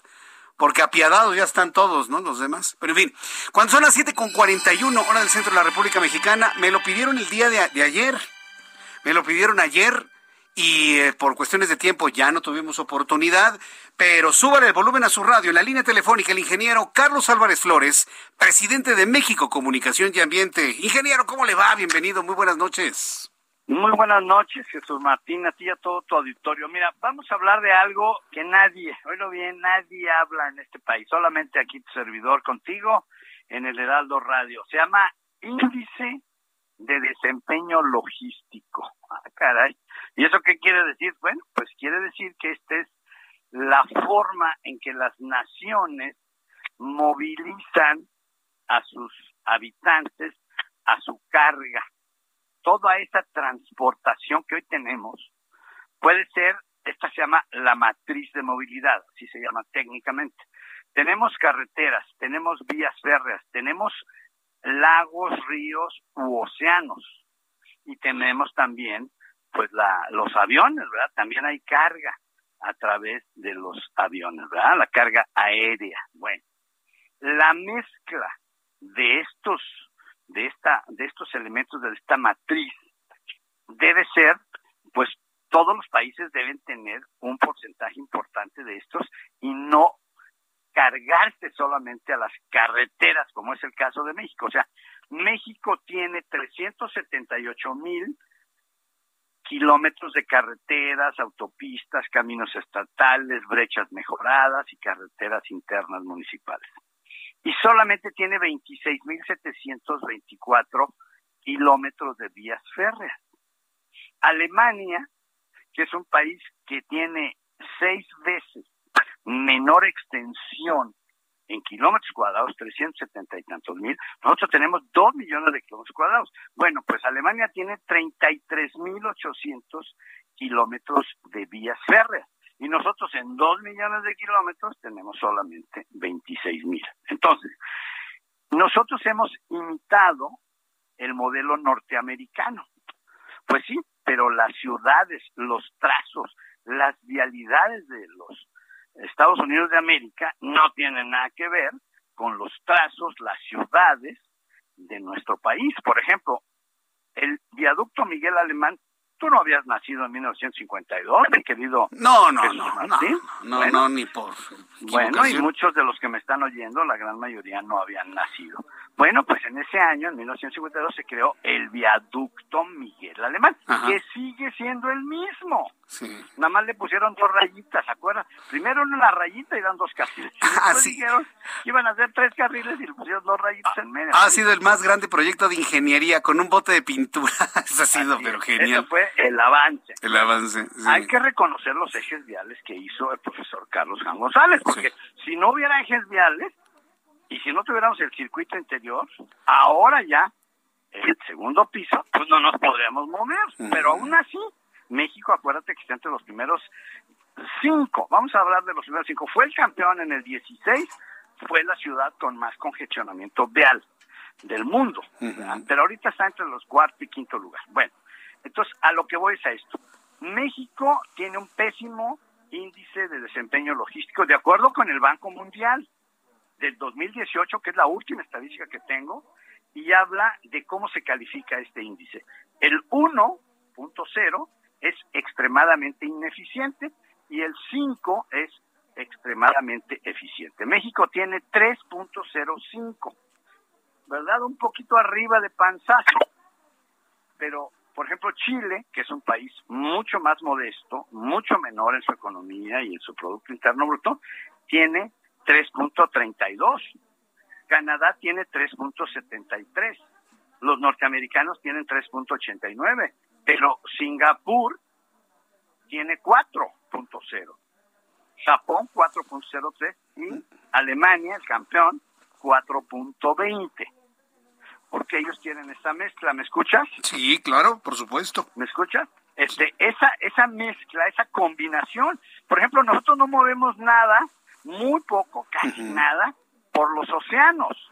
O sea, nosotros podemos tener una vía de transporte de el norte, me refiero a Loreto, me refiero a La Paz o al mismo Guaymas, Mazatlán. Acuérdate que hay una escalera náutica, acuérdate de Vicente Fox con la escalera náutica. Que se la rechazaron en un inicio, ¿se acuerda? Y está Manzanillo, está Acapulco y luego bajamos hasta Salina Cruz. Ese es en el Pacífico. Y en el Golfo, pues podemos estar hablando de Tampico, Tuxpan, bajar al puerto, después Campeche y llegar hasta Cancún. Que hubiera carga, o sea, barcos cargueros. Ah, no, nos queremos llantas, queremos carreteras llenas de agujeros, queremos contaminación, porque lo que queman todos los, los camiones y los autos en el 99.98 es gasolina y diésel, el diésel sucio de Pemex, que tiene 500 partes por millón, cuando debería tener solamente 15 partes por millón. Pero doña Rocío Nale dice que se aguantan hasta el 2024. O sea, en pocas palabras, cuando ella ya no esté, dicen que nos van a dar el diésel ultra bajo azufre, pero hoy no lo tenemos. Entonces, ese es el modelo mexicano, con casetas y autopistas las más caras del mundo y el congestionamiento. Ahora, yo hice un cálculo, ya ves que me gustan mucho los números. Tenemos hoy 46 millones de vehículos circulando en este país, cuando que en 1980 solamente eran 5.48 millones. O sea, hemos aumentado 8.4 veces el parque vehicular en 41 años. Y las vías, las carreteras, las vialidades, pues prácticamente son las mismas que hace 50 años. ¿Me explico? Sí, o sea, no hemos, ni siquiera hubiéramos duplicado, no, pues no hemos ni duplicado las vías. Repito, el DF es un ejemplo, pues sí, porque le pusimos el segundo piso y las. Sí, pero tú sales de tu casa y tú pierdes cuando menos en un día, ¿eh? 24, cuando tú sales de las 8 de la mañana a las 10 de la noche, tú pierdes cuando menos 60 minutos parado, quemando gasolina, contaminando y gastando dinero, por supuesto, y perdiendo tu tiempo. Bueno, ahorita los que me vayan escuchando en el auto, pues les mando un saludo, ¿verdad? Porque tienen uno tiempo de escuchar muchas cosas en el auto, ¿por qué?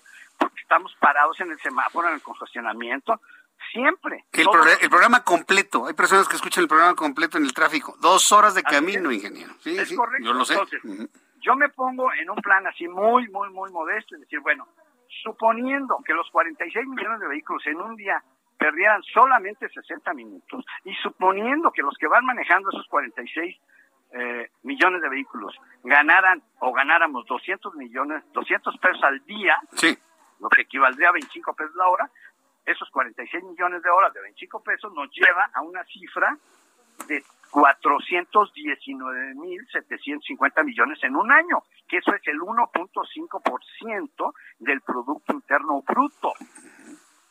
Las emisiones de CO2 que se generan de la quema de los combustibles fósiles mientras estamos detenidos son la friolera de 63 millones de toneladas de CO2 equivalente al año, que eso es más del 10% o el 10% de las emisiones totales del país, solamente por una hora de embotellamiento. Hay más, hay quien se queda dos o tres horas, pero bueno, yo me estoy poniendo conservadoramente. De manera pues que México reprobado en movilidad, reprobado en la matriz, porque no usamos trenes, no tenemos trenes. ¿Dónde está el tren de Tijuana, América? ¿Dónde está?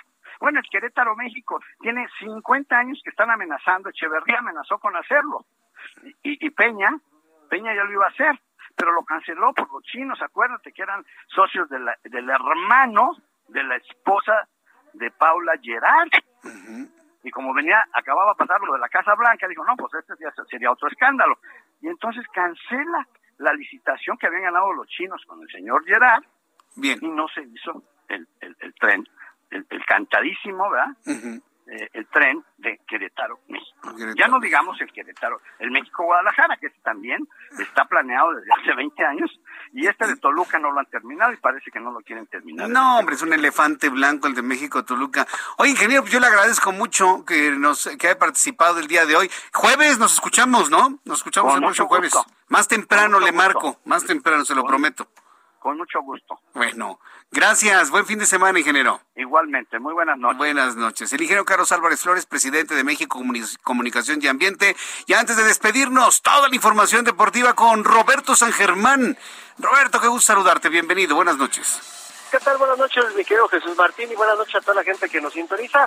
Pues ya regresa el fútbol mexicano después de la fecha FIFA que tuvimos en donde México, si no es por un penal que fue muy polémico y le ganó a Panamá, México estaría en problemas graves, mi querido amigo, viendo el repechaje en uno de los partidos, en una situación que está viviendo la selección con un fútbol paupérrimo. Creo que hay vacas sagradas que ya se tienen que ir, algo tiene que hacer el Tata Martino, porque si no, hasta la chamba le puede costar, aunque tiene una cláusula que será muy difícil para John de Luis y la Federación Mexicana de sacarlo de timón de la selección, ¿no? Entonces, a esperar a ver qué pasa con el octagonal final. Ya te da tres boletos, la CONCACAF y uno y medio también, ¿no? Son tres boletos y medio para llegar al Mundial de Qatar 2022.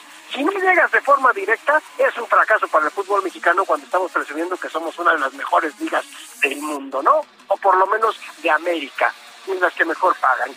Pero pues cada vez estamos más lejos. Canadá es primer lugar, segundo Estados Unidos y luego viene México y al ratito de ellos viene ya Panamá y Costa Rica. Pero bueno, ya regresa la jornada 4 del fútbol mexicano.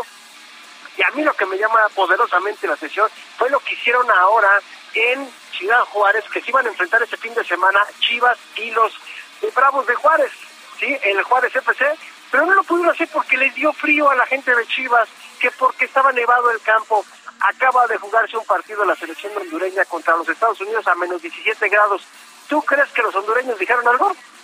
No, en absoluto. Claro que no. Pues no. Fueron y jugaron y lo tienen que hacer, pero las Chivas no se quisieron presentar que porque el campo que no sé qué y pidieron el cambio. ¿Tú sabías que los de, los, los Bravos de Juárez hicieron una playera conmemorativa en donde viene el rostro de Juan Gabriel y lo iban a presentar en este partido? Mm. Hasta eso les echaron a perder y fue un dineral el problema que tuvieron ellos ahora con esta situación, ¿no? Entonces, pues vemos estos partidos, no va a jugar eh, el equipo de Chivas contra Juárez, pues porque les dio frío, se pospuso este duelo. América tienes, pues hay que ver si América gana después de tres meses, amigo, un partido de fútbol, ¿eh? Mm. Tres meses sin ganar el América se enfrenta este fin de semana al Atlético de San Luis, un, un equipo que también está estrenando eh, director técnico. Entonces, son de las cuestiones que está viendo. Rayados ya está en el Mundial de Clubes, a ver cómo le va el equipo regiomontano en este Mundial de Clubes, si es que logra hacer un buen papel, ¿no?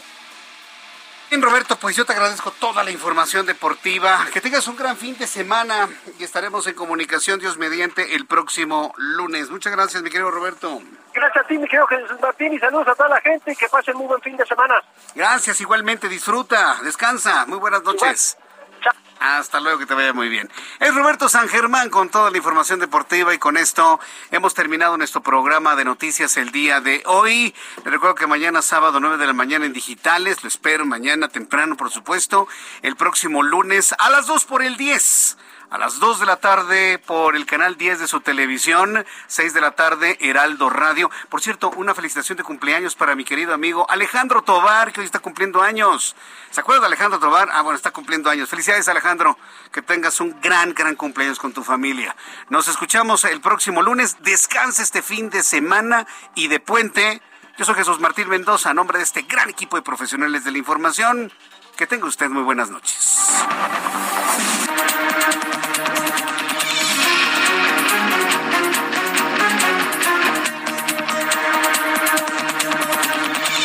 Esto fue Las Noticias de la Tarde con Jesús Martín Mendoza.